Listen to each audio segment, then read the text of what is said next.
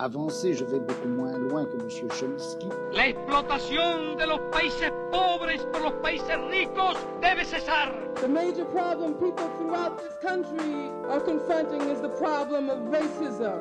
Durante séculos, Brasil ficou de costa para a América do Sul, olhando para os Estados Unidos. Olá, vocês ouvintes do Storycast, sejam todos muito bem-vindos ao primeiro episódio da segunda temporada, que a gente traz com muita felicidade para vocês aqui com uma convidada muito especial, que é a professora Marta Rovai, da Universidade Federal de Alfenas, que vai conversar com a gente hoje sobre o tema dos revisionismos e negacionismos na história recente do Brasil. Então, estamos aqui com uma grande convidada, que é a Marta Gouveia de Oliveira Rovai, natural de Osasco, em São Paulo. É graduada e mestre em História pela Pontifícia Universidade Católica de São Paulo e defendeu seu doutorado na Universidade de São Paulo, na USP, ah, em 2012, tratando sobre relações de gênero e memória sobre perseguidos da ditadura militar. Ela atualmente é professora adjunta na Universidade Federal de Alfenas e, como publicações, ela organizou o livro Introdução à História Pública e também estreou o curso de História Pública no Brasil, Experiências Regionais e Desafios, que foi organizado justamente por nós três, que estamos aqui, né? Eu, Lucas Becker Delvin, Gabriel Jacomazzi, eu, Kelvin da Silva, e estamos aqui para ter uma conversa com essa convidada que nós temos muito carinho, muito respeito. Passa a falar para o Kelvin, que vai falar um pouco sobre o livro, que é o, o objeto sobre o qual vamos conversar. Valeu, Lucas. Seja muito bem-vinda, muito bem-vindo ao Storycast. Alegria ter vocês aí no nosso primeiro episódio da segunda temporada. E realmente, como o Lucas disse, assim, uma presença eminente. Fico muito feliz de receber a Prof. Marta, que organiza agora um livro lançado no finalzinho do ano passado, eu acho que foi em novembro, dezembro, depois a Prof. me corrige, que é o Revisionismos, a Universidade Esclarece. Ele foi organizado pela Prof. Marta. Eu vou dar uma lida rapidinho aqui nos capítulos para vocês verem que delicioso é esse livro. Então nós temos, primeiro capítulo. Os portugueses nunca pisaram na África e não foram responsáveis pela escravidão, do Mário Danielo Neto. O nazismo foi um regime de esquerda, do Marcelo Arnold Steffen. O Brasil é socialista, do Adriano Pereira Santos. A ditadura brasileira não existiu, da Prof. Marta. A internet é a garantia de democracia, do Walter Francisco Figueiredo.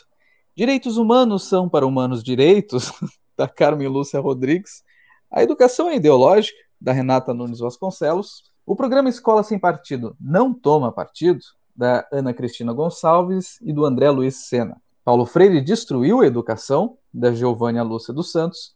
As políticas de ações afirmativas do ensino superior são um problema, pelo Natalino Deves da Silva. A homossexualidade é doença ou algum tipo de doutrinação, do Alexandre Rodrigo Nishivak da Silva. E, por fim, a Arte Estimula a Pornografia, do Ronaldo Awald Moreira.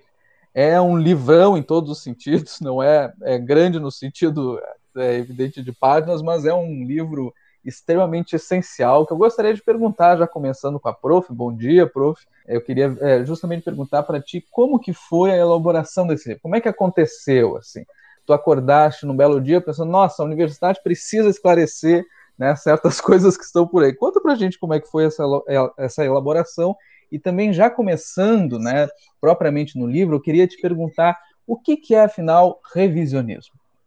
Bom, bom dia a, a todos e todas e todos, né, eu estou aqui nervosa, ansiosa, né, para falar desse livro, muito honrada pelo convite que Lucas, Kelvin e Gabriel me fizeram, né, o, o o orgulho é recíproco, né? Eu acho que estamos é, todos aqui no mesmo barco, né, que é o barco da, da, da, resistência democrática, justamente contra os revisionismos. Né? Eu agradeço muito pelo convite. E já falando do livro, é, então, eu não sei como é que foi isso, viu, Kelvin? Se eu acordei, mas acho que eu, eu acordei muitos dias com esse incômodo que não é recente, né? já, já tem alguns anos, que a gente ouve várias destas afirmações que, que eu resolvi, para brincar um pouco, brincar seriamente, né, transformar em questões. Né? Então,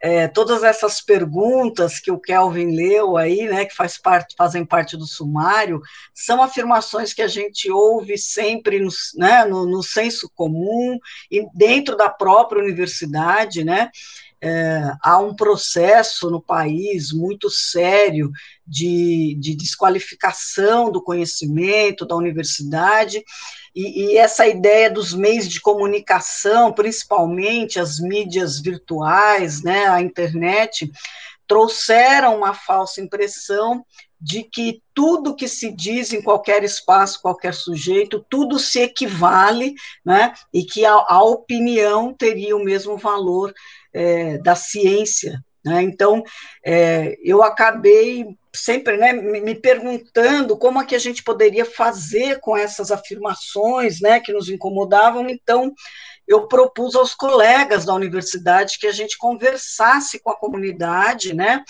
e fiz um desafio a eles. Né? Então, são professores, depois vocês vão ver no livro, são professores da área de ciências sociais, da educação, da história. Né? É, também convidei professores da física, da biologia, que não estão no livro por motivos pessoais, e o professor de física, né, que é um, é um astrônomo, foi até engraçada a recusa dele para escrever no livro, porque quando eu perguntei para ele, né, o desafio era a Terra é plana, ele disse, não, né, já respondi, não tenho mais nada a dizer, né, então ele disse, eu não vou explicar o óbvio, então a gente fez uma conversa, esse livro não nasce livro, né? Ele nasce uma conversa foram duas noites em que cada professor tinha dez minutos para rapidamente falar, né, responder essa pergunta e dialogar com o público. Né, e foi muito bom, houve uma, uma, uma quantidade muito grande de pessoas nesse debate, é, e daí veio a história do livro, né, porque o debate foi tão bom, né, então pensando nessa ideia da história pública, do diálogo com o público, né, então ele nasce primeiro desse diálogo com o público e depois se torna livro. E a questão do revisionismo é isso, né? A gente pode entender a questão do revisionismo no sentido da revisão, né? Primeiro no sentido positivado. Toda ciência se revê, toda ciência se repensa, porque a ciência é sempre um processo de debate, sim, né, de debate de, de, informações novas que chegam, novas pesquisas. Então, não há mal nenhum em que a ciência reveja o que está produzindo, né? É, modifique, complete informações, né? e até perceba que algumas, alguns conhecimentos eram até então equivocados porque eram frutos do seu tempo, do limite de, de, de, fontes, né? Agora, esse tipo de revisão a gente não combate, a gente aprecia. O que a gente está procurando combater é o revisionismo no seu sentido negativado, né?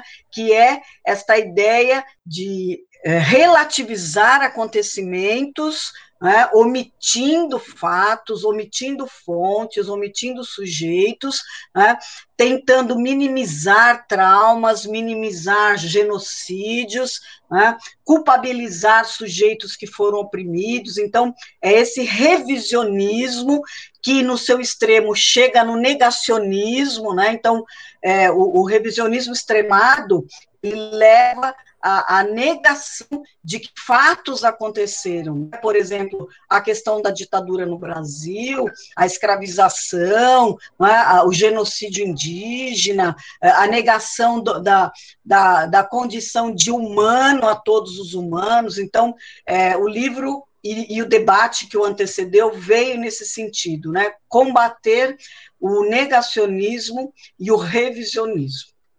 Maravilha, prof. Muito obrigado. Eu quero te perguntar justamente onde que a gente encontra, então, o livro. Né? Eu vi que ele é uh, publicado pela editora Mentes Abertas. Onde é que a gente uh, busca ele na internet?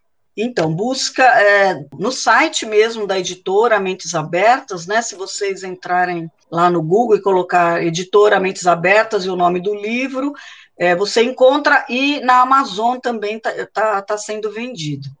A minha pergunta agora vai mais na direção do conteúdo, né, do livro e um pouco do que a senhora acabou de mencionar, a relação ali do revisionismo, negacionismo, e focando também um pouco no seu capítulo do livro, né, que a gente leu coletivamente, deu uma leve discutida, que fala se a ditadura existiu, né, ou não que para nós, uh, enquanto historiadores formados, é o, é o cúmulo do absurdo, né, soar, esse, como soa, né, esse tipo de pergunta, mas é um debate corrente na sociedade e muita gente realmente acaba caindo, né, nessa, nessa falácia, né, da não existência da ditadura, da ditabranda, enfim. E o que o meu ponto que eu gostaria de perguntar é a relação entre o revisionismo e o negacionismo, porque a senhora acabou de mencionar que o negacionismo seria a forma extrema, né, do revisionismo. Mas eu, eu gostaria de perguntar se também não pode ser o contrário, pensando assim no, também no processo histórico das discussões sobre o passado traumático né, da ditadura no Brasil. Porque eu sinto especialmente que a gente partiu de uma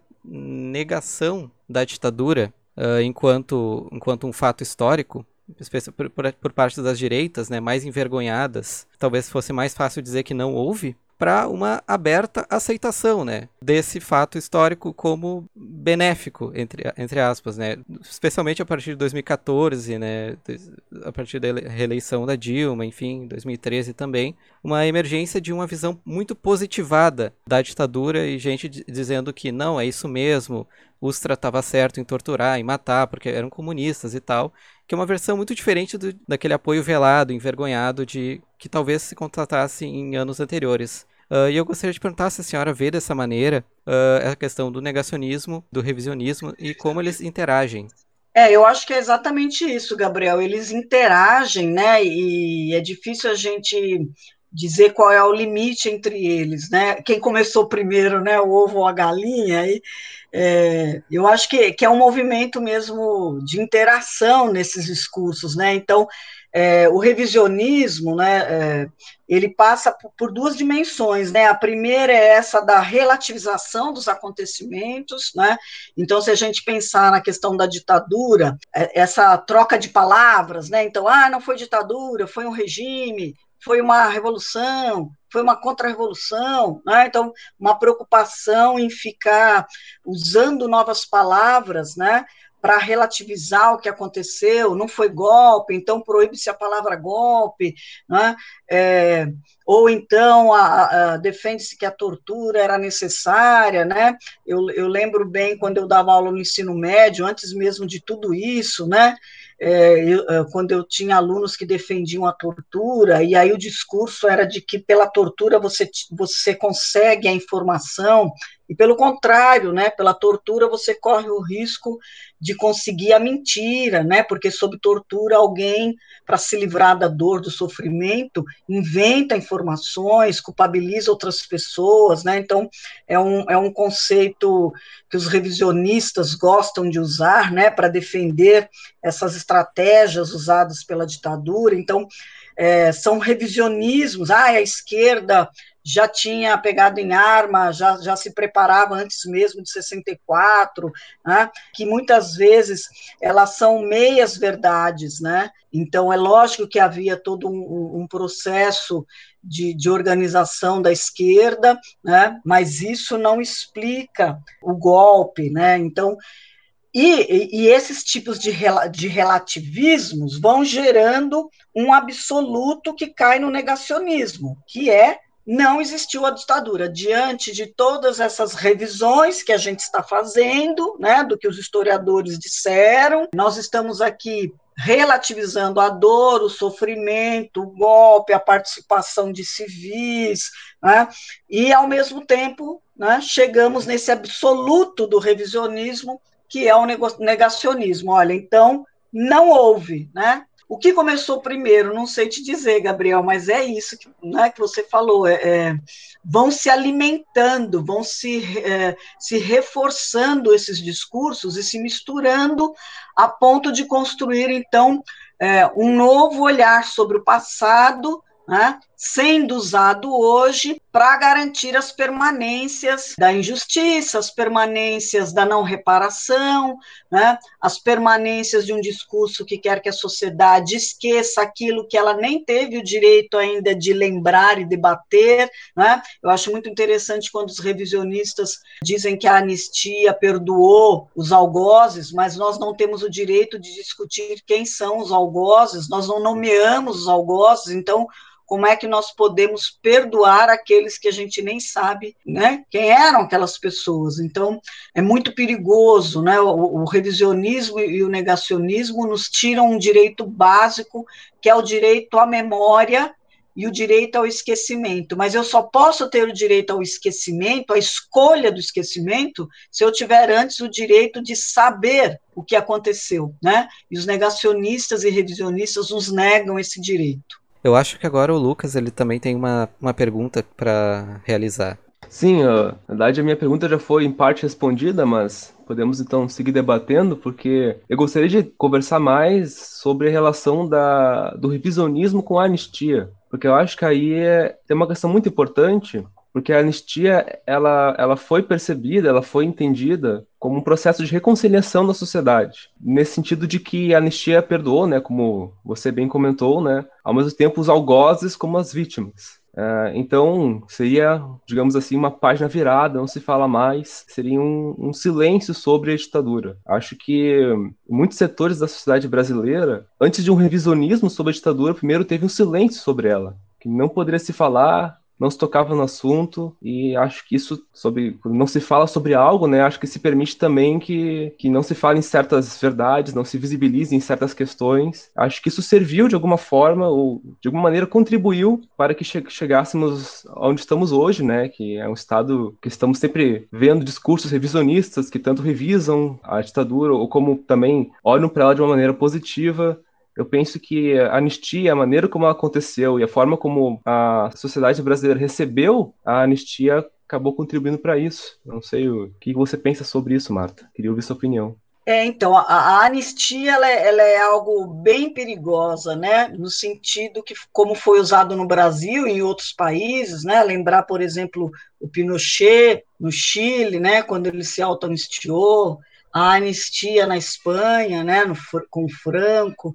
É, eu gosto muito do Paul Ricoeur, né, quando ele discute a questão da anistia, e o Paul Ricoeur diz que a anistia é a mágica do esquecimento, né? É, e aí ele diferencia é, a ideia da anistia e a ideia do perdão. A anistia é um ato é, realizado pelo Estado, como foi no Brasil em 1979, né, quando os próprios militares decidiram se auto-anistiar. Né? Não era isso que o movimento da anistia em 79 é, exigia, né? quando a população é, pedia a anistia, era o direito ao retorno dos exilados, a soltura dos presos e a punição é, aos agentes da repressão. Né? São coisas muito importantes que a gente tem que guardar aqui, que a população brasileira precisa entender. Né? O Paul Ricoeur diz: o perdão não pode ser dado pelo Estado.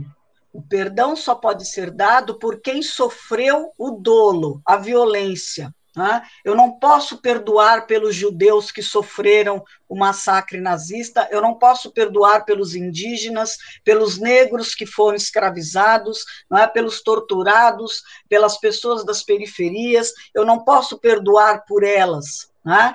Quando a gente tem a anistia decretada pelo Estado, o Estado decreta um perdão que não foi dado por ninguém.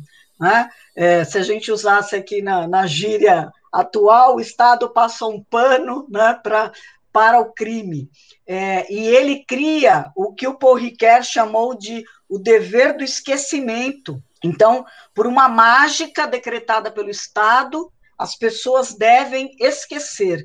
E é, o que no Brasil, né, o, o, Supremo Tribunal, quando votou a revisão da anistia, acho que em 2012 ou 2011, né, se não me engano, a justificativa era que não era necessário lembrar novamente o passado, porque seria uma lembrança ressentida, né, que nos faria sofrer, e, e isso é uma, uma postura equivocada, porque o sofrimento continua, né, mesmo que o Estado tenha decretado a anistia, as pessoas envolvidas, né, que foram violentadas, elas não esqueceram, elas continuam com o trauma, né, porque não foi reparado. Então, a anistia não é o mesmo que perdão, né? O Paul Ricoeur diz que o perdão é um ato generoso de quem sofreu a violência. A anistia é um, é um ato do Estado, né, que faz calar todo o debate sobre a dor. Né? E para que a gente supere a dor, é preciso que a gente tenha espaço para falar sobre ela. A título de exemplo, um exemplo que eu, que eu gosto muito, né, para diferenciar do que aconteceu no Brasil, na África do Sul, né, quando houve o processo de anistia, é, os debates né, com, com perpetradores e vítimas eram realizados em praça pública, eram televisionados, né, eram passados nas, nas rádios, as pessoas iam assistir aos debates, aos depoimentos, e a condição para que a pessoa fosse anistiada é que ela, em primeiro lugar, falasse a verdade. Eu não sei se vocês já chegaram a ver documentários sobre isso, mas é muito interessante. Há momentos no debate, e olha que coisa importante: quando a vítima ou o, o algoz estava falando, é, era traduzida em mais de 20 línguas africanas, para que a população tivesse acesso ao que estava sendo debatido, né? A ideia da tradução. E a família da vítima era chamada para perdoar ou não o algoz. Né? E aí, a reparação do Estado, o Estado não perdoava, quem perdoava era a, a, a vítima, e o Estado oferecia a reparação, é, que não era só indenização em dinheiro, mas a, a reparação psicológica, né, o acompanhamento da saúde mental e o debate aberto, que a gente chama hoje de história pública. Né? A ideia da anistia no Brasil é, deveria ser é, passar pela, pelo debate público. E só mais uma coisa fundamental sobre a anistia e sobre a lei da anistia. Uma vez eu fiz parte de uma mesa com duas pessoas que haviam sido torturadas. E eu perguntei a elas, acho que isso foi em 2011, quando estava né, naquele debate da revisão da lei, eu perguntei a elas se elas queriam revisar a lei. E aí elas disseram assim: não, é, um, é um equívoco que as pessoas achem que a gente quer revisar a lei da anistia. A gente quer que a lei da anistia se cumpra. Né? E eles disseram para mim: leia, leia a lei. Né? E eu fui ler a lei com mais cuidado. A gente sempre a cita, né? E não volta nela. Eu voltei. A lei da anistia de 1979 diz que serão, receberão anistia todos os envolvidos em crimes políticos e não receberão anistia todos aqueles envolvidos em crimes de sangue. Né? Então, se nós considerarmos que aqueles que lutaram contra um regime violento se moveram por motivações políticas, estas pessoas receberiam então a anistia e a reparação. E os torturadores é, seriam aqueles que cometeram crimes de sangue, e eles não deveriam ser anistiados. Isso foi lembrado em 2010, né, pelo Comitê Americano, né, da Anistia Internacional, lembrando o Brasil e, e, não sei se punindo, acho que não veio a punição, né, mas assim lembrando ao Brasil que o Brasil deveria colocar em prática a questão da reparação e que crimes de tortura não são crimes para serem anistiados, mas punidos, porque o Brasil é signatário né, de um documento que considera a tortura como crime contra a humanidade. Então, olha quanta coisa a gente tem que discutir no Brasil ainda sobre esse passado que não passou e que o negacionismo e o revisionismo querem impedir, né? querem impedir um debate necessário, fingindo que a dor não aconteceu, fingindo que as pessoas não continuam a sofrer, fingindo que não existem pessoas no Brasil interessadas nesse debate. Né? Daí a grande importância da história pública mediando a necessária e urgente discussão sobre a lei da anistia, sobre a ideia do perdão, é, veja, né, revendo esses conceitos no sentido positivado, revendo a necessidade de a gente colocar esses conceitos em debate público. é? para que a gente entenda que uma lei não é capaz de garantir a, a, o perdão, uma lei não é capaz de garantir o respeito e a reparação. É? é só o debate público que pode fazer isso.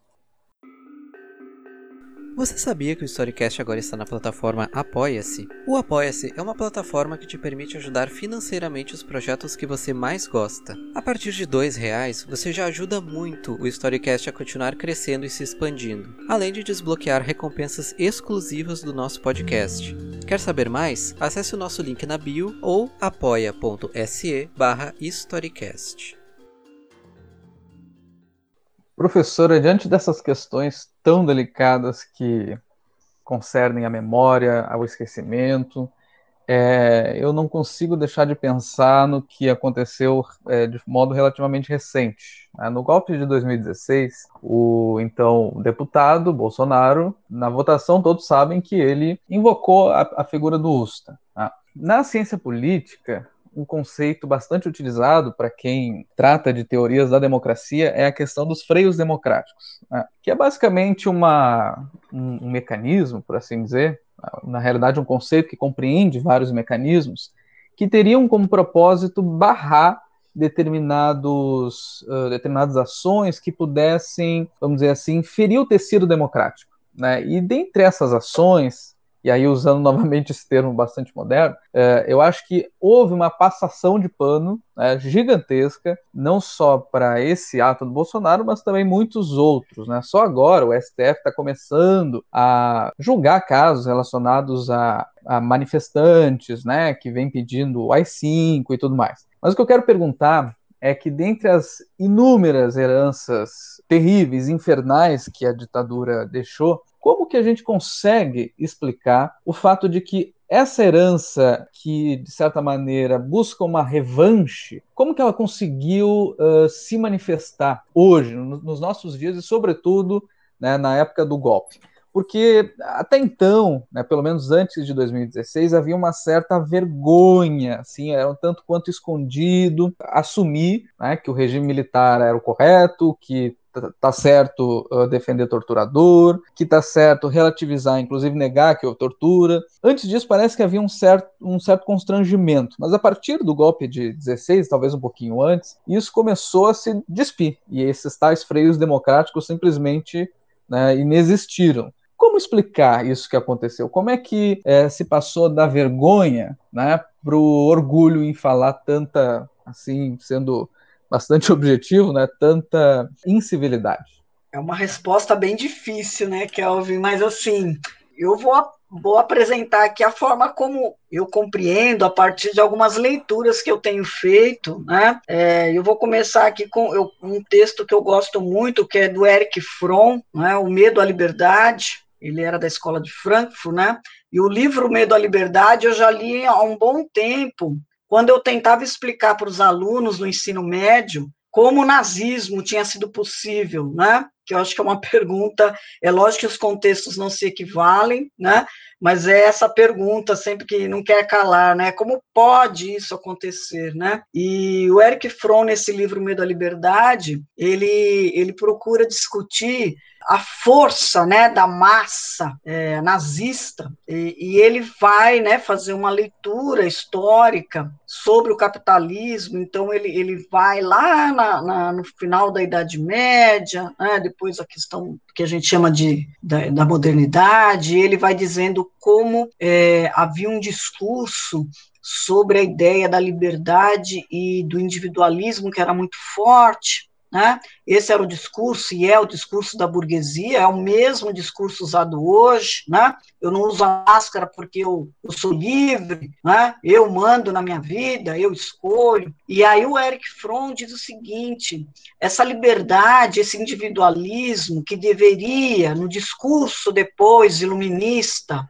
né? levar a felicidade humana, esta utopia iluminista do homem racional, é, que levaria a uma suposta felicidade, não aconteceu. Né? E aí o Eric Fromm fala dos efeitos contrários desse discurso, que foi a ideia do isolamento e da solidão dos indivíduos, do fracasso dos indivíduos, uma vez que o capitalismo não gerou riqueza a todos, não gerou a felicidade para todos, né? Pelo contrário, a crise do, do século XIX, as disputas, a exploração da África, da Ásia, da América Latina, a questão da Primeira Guerra Mundial. Então, Eric Fromm vai, vai falando de como esse processo da longa história leva à formação de indivíduos cada vez mais frustrados, solitários, cansados do ponto de vista econômico, moral, né? e como esses indivíduos acabam, acabam buscando em outros indivíduos a culpabilização da sua existência fracassada, com muitas aspas. Né? E como o discurso do ódio, que começa antes do nazismo, né? que já começa bem antes, acaba elegendo é, sujeitos diferenciados, grupos diferenciados, que passam a carregar a culpa pela tragédia da humanidade ali naquele momento. Então, o, o, o, Eric Fromm vai dizer que a liberdade passa a ser um problema tão grande. É lógico que aqui eu estou falando de uma forma muito simples, né? Mas a ideia de que a, a, a liberdade gerou a solidão e acabou fazendo com que as pessoas se unissem em torno de bandeiras que aliviassem o seu fracasso e a sua dor no combate a outros sujeitos né, que serão eleitos como outros, como menos humanos, né? Daí essa questão dos direitos humanos, alguns humanos mais direito, né, mais humanos do que outros. Né? É, eu penso que não, não estamos caminhando para o nazismo, nem quero ter este pesadelo, né? Mas é lógico que nós vivemos algumas situações que nos remetem aos fascismos, o que alguns historiadores cientistas sociais chamam de no, novo fascismo, né? Eu penso que um país como o nosso, que viveu tantos anos de escravização, de autoritarismo, né? poucos momentos democráticos, uma cultura hierárquica, uma cultura misógina, uma cultura de estigmas. Eu penso que com a democratização, né, nos anos 90 e mais ainda nos anos 2000, nós tivemos o questionamento dessa cultura e dessa história por parte de grupos que durante muitos anos foram silenciados e que se cansaram, né? Se cansaram de ser silenciados. Na verdade, nunca foram silenciados, né? Mas é, a condição de, de opressão, né? Os fez calar em alguns momentos. E com a, com a redemocratização, é, usando aqui a expressão do Pollack, né, as memórias subterrâneas, as lutas subterrâneas, elas emergiram. Né? Então, o movimento negro, o movimento LGBT, o movimento das mulheres, né, no plural, né, os movimentos né, indígenas, é, eles ganharam força, ocuparam espaço, cobraram dívidas históricas, né? cobraram a ideia de serem humanos. Então, não adianta a gente dizer que humanos são todos, se na prática alguns são mais humanos que outros. Né? As pessoas não compreendem quando uma das bandeiras do, do movimento negro é a ideia de que as vidas negras importam. Precisa lembrar, infelizmente, nós vemos uma situação em que é preciso lembrar que vidas negras importam, vidas de mulheres importam, as vidas das periferias importam, porque nós é, tornamos a ideia de direito direito humano muito abstrata, onde cabe tudo. E a homogeneização acaba sendo perigosa quando ela esquece de pontuar a diferença.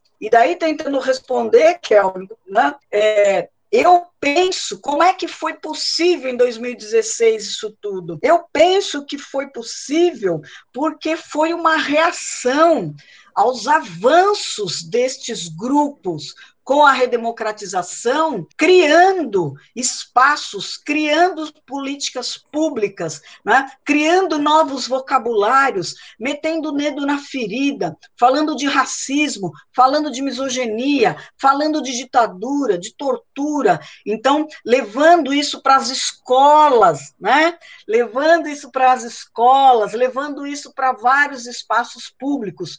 E 2016, para mim, é uma reação destas pessoas que, se durante um tempo se envergonharam, é, porque estavam sendo apontadas, elas se reorganizam, elas nunca deixaram de existir, né? Elas só estavam ali observando o inesperado né, dessas vozes dissonantes, desses corpos dissonantes, e o golpe de, de 2016, para mim, é um marco da retomada né, reacionária desses grupos conservadores é, que não se conformam que esses novos sujeitos e sujeitas estejam no espaço público e político reivindicando seus direitos.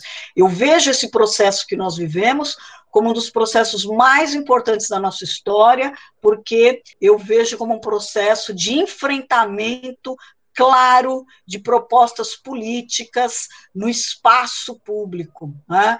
Então, eu acho que esses sujeitos né, sempre existiram, estão aí tentando retomar o que eles perderam. Né? Não é um projeto só brasileiro, acho que é um projeto é, em muitas partes do mundo, é um grande projeto da burguesia, né, da, da burguesia brasileira internacional, a nossa burguesia mesquinha, conservadora, né, tradicionalista, é, necropolítica. Né? Então, eu vejo que é um grande projeto necropolítico, ou bionecropolítico, né, como chama a Berenice Bento, e eu acho que é um confronto que há muito tempo o Brasil estava construindo. Né? Então, eu entendo que é isso. Temos hoje um antagonismo claro entre grupos que divergem quanto aos projetos sobre a vida humana. E, por isso, divergem em relação aos usos e interpretações do passado no presente. Daí a briga pelo negacionismo, pelo revisionismo ou pela história pública, né? São escolhas. Falei demais, né? Desculpa. Não, capaz, é sempre muito bom ouvir a senhora, suas excelentes colocações que fazem muito pensar, né? Agora a senhora mencionou a história pública e tem muito a ver com a pergunta que eu estava pensando em fazer agora, que é o seguinte: o que, que a gente pode fazer a respeito disso, né? Desse quadro desolador de negacionismo, de revisionismo galopante? Porque, a princípio, eu acho que o que a gente está fazendo aqui agora é uma iniciativa né, contra isso. O livro que a senhora coordenou também é outra iniciativa contra isso. Mas a nível de, a nível de sociedade mesmo, né? Não somente historiadores, mas outras áreas, né? O negacionismo atualmente, infelizmente, não está só nas ciências humanas. Uh, respingou, não, não apenas respingou, mas atingiu em cheio, né? As, as ciências exatas, né? A questão das vacinas, movimento anti-vacina, todo esse horror, atingindo, assim, basicamente toda, toda a área científica, né? Tanto de humanidades como ciências, ciências duras, né, entre aspas. Mas o que, que a gente pode fazer a respeito? Como a gente pode se organizar para lutar contra essa onda negacionista? Pergunta muito difícil, né, Gabriel? Assim, é, é, é, acho que todo dia a gente acorda pensando nisso, né? Às vezes eu vou dormir, acordo de madrugada pensando, meu Deus, né? O que, que a gente pode fazer? É, eu acho, concordo plenamente que isso que vocês estão fazendo, esse projeto de vocês, né, que não é de hoje, é uma forma né? Quer dizer, a gente precisa, no nosso caso, como historiadores, mas não só nós, historiadores, né? Os intelectuais e não intelectuais, né? Dizer, eu não sei bem definir o que é intelectual, né? Eu vou usar o termo aqui intelectual no sentido acadêmico, mas é lógico que existem intelectuais fora da academia, em muitos espaços, né? Eu acho que Intelectu intelectualidade é essa capacidade de, de pensar o mundo, de se posicionar, de tentar compreender o mundo, né? É um exercício importante, né? que na ciência tem a dimensão do cuidado investigativo, do cuidado metodológico, né, que é isso tudo que está sendo colocado em xeque. A, a, a, ideia da ciência e da educação, é, elas são perigosas para o autoritarismo. Né? Eu gosto muito de um poema do Bertolt Brecht, que chama medo, Os Medos do Regime. Né? Não vou declamar o poema aqui, não, mas lembrar um trecho que ele diz assim: os dominados temem, mas mais do que os dominados, os dominadores temem. Os dominadores temem qualquer palavra mal colocada, mal colocada para eles, né? Os dominadores temem qualquer comportamento não previsto, e por isso os dominadores fazem calar, censuram, prendem, matam, perseguem, é? o regime tem medo. E eu acho que é isso que a gente está vivendo hoje, né? Os medos da perda do controle sobre uma população que se quer subjugada. Né? Então, é, não adianta mais só prender e torturar, é preciso desqualificar a ciência, é preciso desqualificar a educação. Né? Então, é preciso dizer que na universidade é, se planta maconha, se desenvolve droga nos laboratórios, é, se faz sexo na universidade, né? Eu sempre brinco com os alunos que é, eu não vi nada disso, ninguém me convidou para a festa, né? São brincadeiras que a gente faz com algo muito sério para ver se ameniza um pouco essas acusações tão absurdas, né? Ou a questão é, da mamadeira de piroca, do kit gay nas escolas, né? Eu sempre falo para as pessoas, por que, que vocês não perguntam para os professores? Por que, que não pergunta para mim? Né, que estou lá. Então, é uma, é uma notícia que vai chegando pelas fake news sem que os sujeitos envolvidos e as sujeitas envolvidas possam debater o que está acontecendo. Porque o que se quer é confundir. A Hannah Arendt dizia que os regimes autoritários e totalitários têm esta pretensão de confundir, isolar e transformar as pessoas em sujeitos solitários inseguros, impedir o debate, né? impedir a ideia de que todos vivemos num mundo em comum, nosso, que é de todos nós, em que cabem todas as diferenças. Né?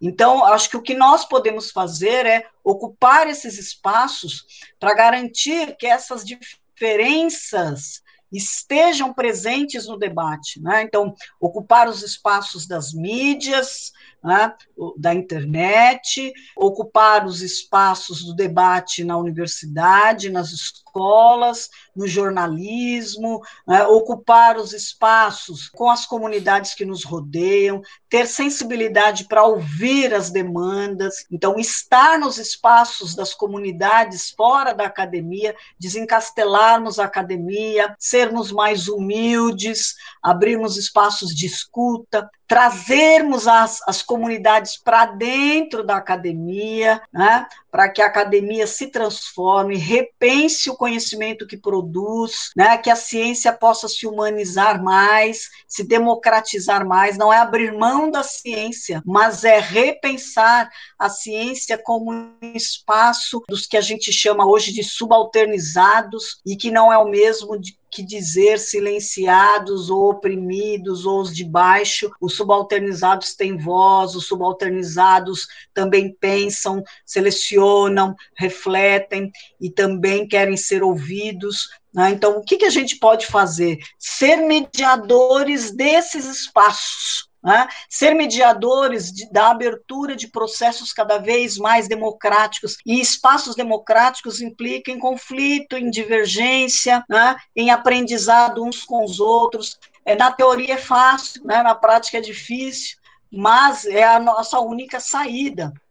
Né? Então, eu parabenizo vocês por esse projeto que vocês têm. Parece sempre uma, uma gota no oceano, né? mas é extremamente necessário. É, é assim historicamente. Né?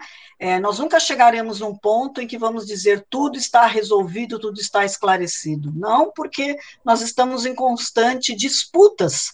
Né? E nós, o que nós não podemos fazer, apesar do desânimo, do cansaço, é abrir mão da disputa. Né? Nós temos que estar em todos os espaços possíveis usando as nossas estratégias, né? que são, para mim, sempre duas: o conhecimento né? e o afeto. O afeto, a empatia, né? é isso que nos resta. O que fazer? Ocupar espaços. Ocupar espaços, não abrindo mão de fazer o que a gente sabe fazer.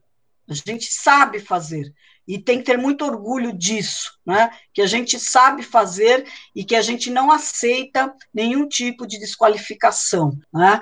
A gente sabe abrir espaços, a gente precisa saber ouvir os outros sujeitos e sujeitas que estão nas periferias e a gente precisa repensar a ciência. E eu acho que é isso que a gente está fazendo, num movimento lento, né? tortuoso, mas acho que é isso que a gente está fazendo. Que maravilha. Então, professora, eu fico extremamente feliz de ouvir a senhora. Cada resposta é um show. E eu acho que a gente ainda tem né, apesar do tempo já estar tá se esgotando, ainda tem uma margem para tratar de algumas questões. Eu acho que o livro responde né, muito bem, como a gente estava conversando, essas demandas nossas mesmas, né? De isso mesmo que o próprio livro propõe, né, de esclarecer, de responder, de tentar se inserir de alguma maneira nesse debate público, né, que apesar de ser muito, é, às vezes, unilateral, né, isso que a senhora falou, da confusão das fake news e tal, onde só, só se apresenta um lado né, da história, enfim, apesar disso, eu acho que qualquer iniciativa de fato é muito importante, né? E justamente pensando por esse lado, nós como é, intelectuais, no sentido que a senhora falou, né, assim, de profissional, né, evidentemente que há intelectuais fora da academia, mas nós como intelectuais temos um apreço né, muito grande pela questão dos dados, do fato, da fundamentação, coisas que às vezes é muito difícil para nós né, explicar para quem não possui essa vamos dizer assim, uh, uh, para quem não está acostumado com essa epistemologia, né, com essa forma de ver o mundo através dos dados, do fato, da crítica e etc. Eu acho que, eu sei que a pergunta é um pouco espinhuda, mas como que a gente consegue conversar, chegar, dialogar com quem não se importa com dados, com quem não se importa com fatos, ou com quem mesmo uh, é, distorce o fato à sua maneira, né, ao seu gosto, independentemente do fato estar à sua frente. Né? E eu pergunto isso porque não são poucas, infelizmente, as pessoas, e isso acho que traz um desafio monumental para nós. Né? Então, assim, a ideia seria justamente essa: o que fazer, né? como uh, uh, dialogar, como discutir, e será que a resposta está é, naquele básico, assim, clichê, mas que eu acho que sempre é vital de se trazer à tona novamente, que é a educação?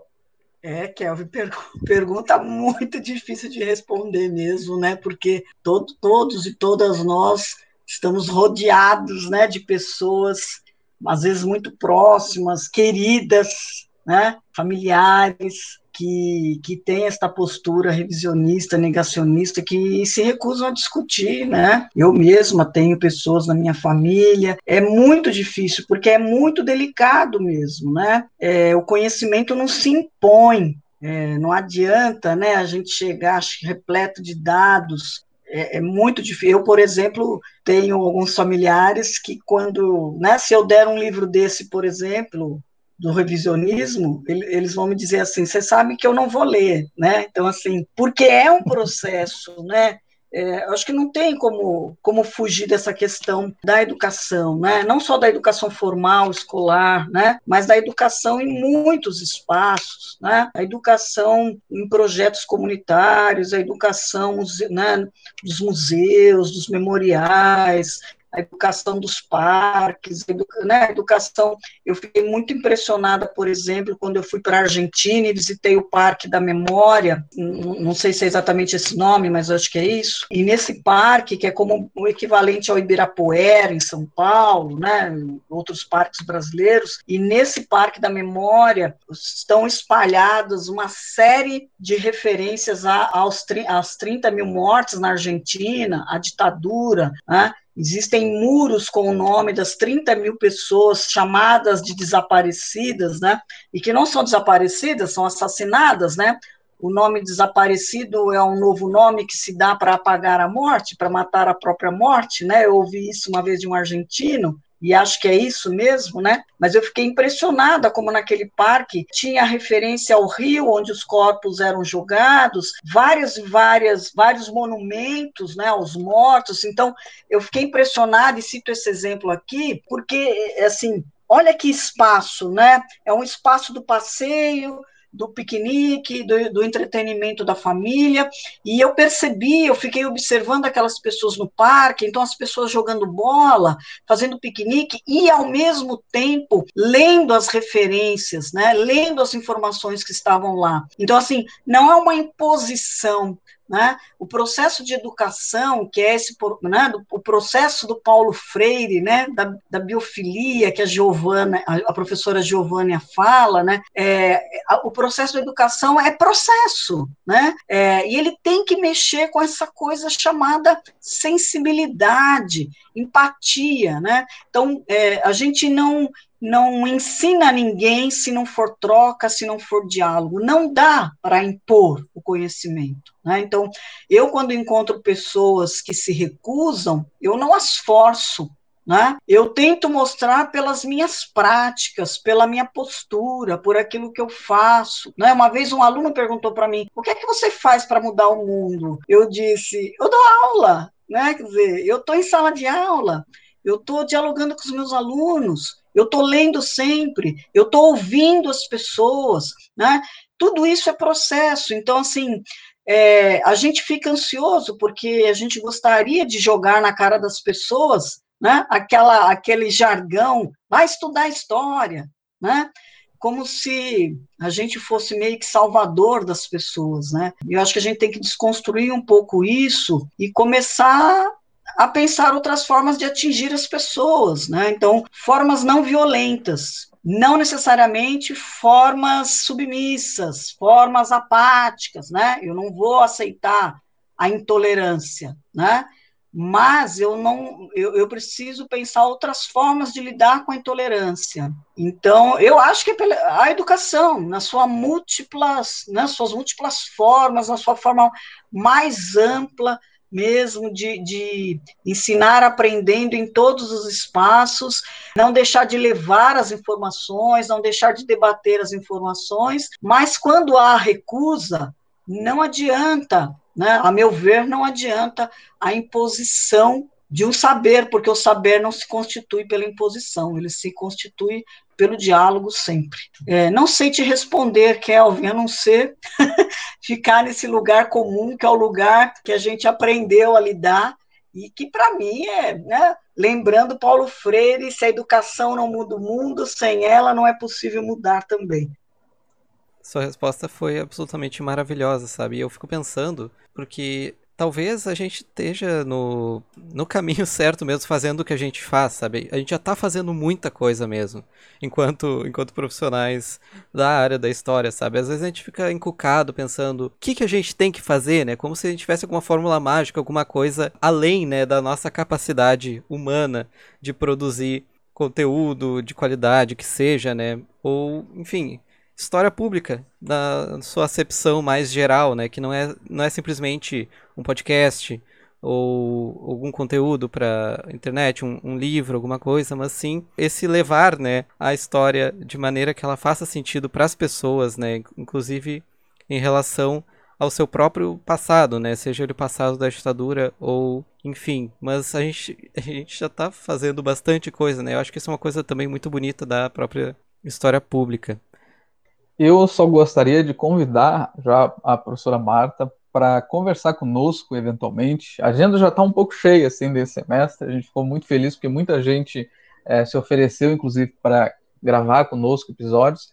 Mas já gostaria de incluir a senhora, se for, né, se tivermos o seu aceite, para falarmos sobre gênero, porque eu sei, né, professora, que a senhora pesquisa o tema, que é, pesquisa já há algum tempo, né, tem é, algumas publicações sobre, e acredito que nós, uh, em todos os sentidos, né, mas também, sobretudo, por sermos todos meninos no Storycast, né, nós temos muito, muito a aprender. E certamente é um tema que a gente já veio conversando, né, que a gente queria começar também a abordar mais, então tá feito aí o convite e está aceito com o maior prazer, né? Primeiro porque a companhia de vocês é incrível, né? A gente, há pessoas que a gente é bom sempre estar junto presencialmente, né? Mas essa tecnologia nos permitiu criar novas formas de afeto, né? Então parece que a gente já se conhece há tanto tempo, porque convergimos é, no sentimento em relação ao mundo, né? Então, essa preocupação, eu parabenizo vocês demais, gente, porque é isso, né? Que o Gabriel estava falando, assim, são passos que parecem pequenos, mas eles são gigantescos, né? Eduardo Galeano falava isso, né? Que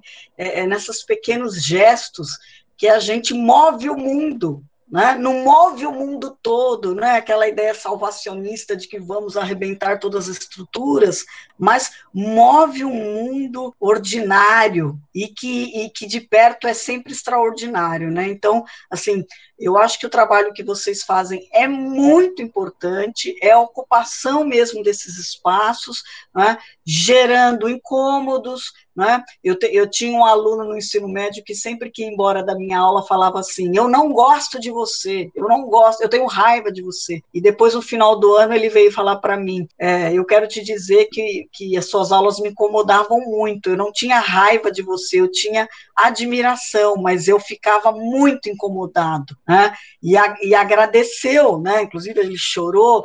Eu acho que é isso, né? Então, por exemplo, um projeto como o de vocês, é isso, vai incomodando, né? vai provocando, as certezas vão se diluindo aqui, né? ali, e, e é isso que é a construção desse processo de história pública, né? Quer dizer, pensar que os nossos públicos são muitos, né? Como, né? Como você disse, Kelvin, são, são gêneros, são raças, são religiões, religiosidades, classes sociais, instruções, é muita gente diferente que vai se afetar por essas ações que vocês estão fazendo de formas diferenciadas, mas vão se afetar, e isso é importante, né? Esse processo de afetação, né? De afetividade. Então, é, eu, eu fico muito feliz de estar aqui e agradeço o convite para falar de gênero, acho que é outra temática com muitos preconceitos e que também foi tratada no livro, né, por outros colegas, mas é, eu agradeço e essa abertura que vocês têm e desejo um sucesso enorme. Que bom que a agenda está cheia, sinal de que tem muita gente querendo falar e muita gente querendo ouvir, né? Isso é extremamente importante. Eu agradeço. Bom, professora, eu gostaria imensamente de agradecer teu aceite de estar aqui com a gente nessa manhã e para compartilhar um pouco da tua experiência com a elaboração do livro, né? Uh, lembrando aí ao pessoal o livro sobre revisionismos, a gente vai deixar uh, no nosso Instagram ali informações sobre como adquirir, tá muito interessante, muito legal. A gente deu uma lida nos capítulos, tá bem completinho. Agradecer aí os meus colegas também compartilharam a nossa, a nossa mesa online aqui, né? Primeiro episódio da segunda temporada do Storycast. Estou muito feliz que a gente está iniciando mais um ano com esse projeto que eu tenho muito, tô muito orgulho de fazer parte, né? E estar tá construindo e que está crescendo cada vez mais, uh, a ponto de a gente receber uma, uma pessoa maravilhosa como a Martinha que está aqui com a gente. Então, eu te agradeço muito, professora, se quiser fazer algumas últimas colocações. Bom, eu quero agradecer mais uma vez, né, Gabriel, Kelvin, Lucas. A gente começou uma jornada que eu acho que vai longe, né, de trocas e da construção de, de muita coisa boa pelo caminho, né? Se, se o ódio é contagioso, o amor, o compromisso com a vida, eu acho que é ainda mais, né? Então, eu agradeço e desejo a vocês muito sucesso nessa nessa caminhada, viu? Obrigada pela oportunidade, pela escuta atenta e um belo dia, né, para vocês, um belo dia para todo mundo que vai nos ouvir. Este foi o primeiro episódio da segunda temporada do Storycast. Se você gostou, siga-nos em nossas redes sociais para não perder os episódios futuros. E se possível, contribua com a gente no Apoia-se e acesse conteúdos exclusivos.